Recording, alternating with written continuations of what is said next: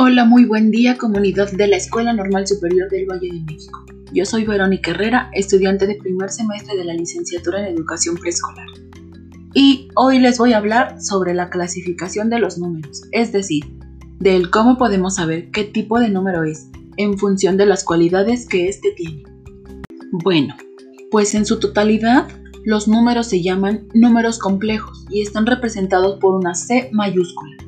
De ahí se dividen en números reales y en números imaginarios.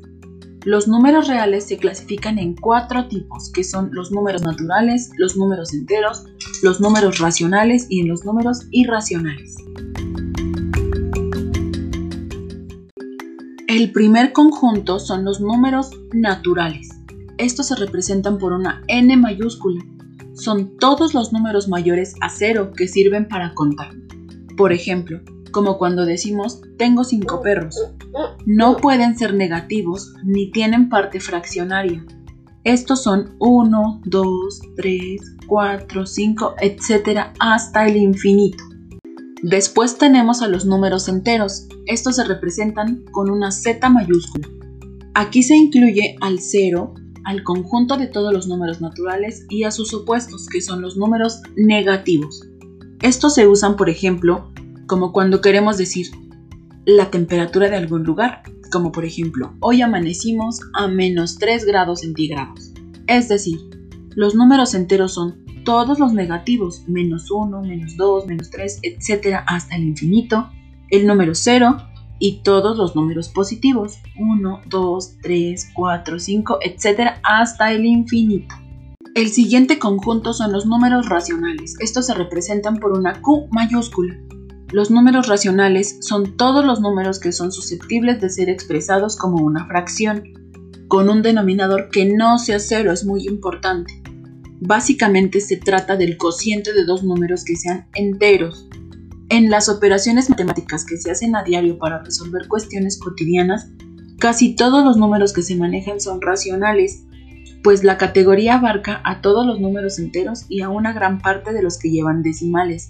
Es decir, este conjunto incluye números naturales, números enteros y números decimales exactos. El siguiente conjunto son los números irracionales. Estos se representan por una I mayúscula. En oposición a los números racionales, estos no pueden expresarse en forma de fracción.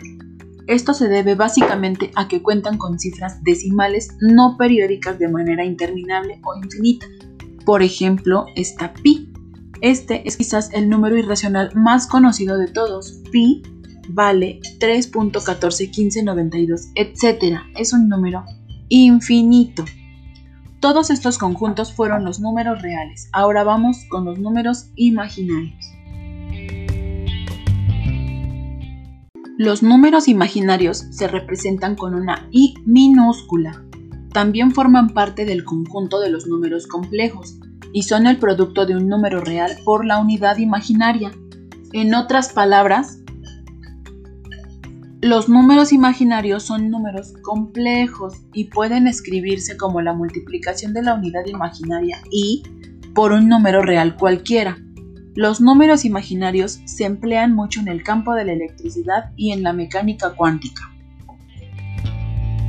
Bueno, pues muchas gracias por su atención. Esto ha sido todo por hoy. Espero les sea de gran utilidad para sus conocimientos futuros. Hasta la próxima.